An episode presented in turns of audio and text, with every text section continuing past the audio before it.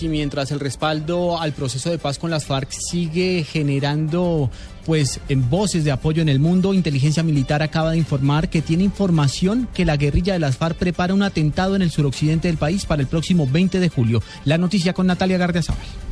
El Ejército Nacional reveló que el Frente 32 de las FARC, que opera en el departamento del Putumayo, tendría intención de atacar a la población civil y a la infraestructura petrolera este próximo 20 de julio. Así lo manifestó el coronel Javier Ferrucho. Pues se tiene conocimiento por parte de la inteligencia militar que este frente tiene la intención de causar eh, un golpe de opinión en estos días cercanos a las festividades del 20 de julio, causando daño a la, afectando la infraestructura petrolera y obviamente también haciendo acciones de terrorismo. Las tropas de la Brigada contra el en coordinación con la sexta división seguirán efectuando operaciones en área para evitar que se produzcan estos atentados terroristas. El coronel Ferrucho señaló que el ejército encontró una caleta en la vereda Consagua, en Mocoa, con 1.007 minas antipersona pertenecientes al Frente 32 de las FARC.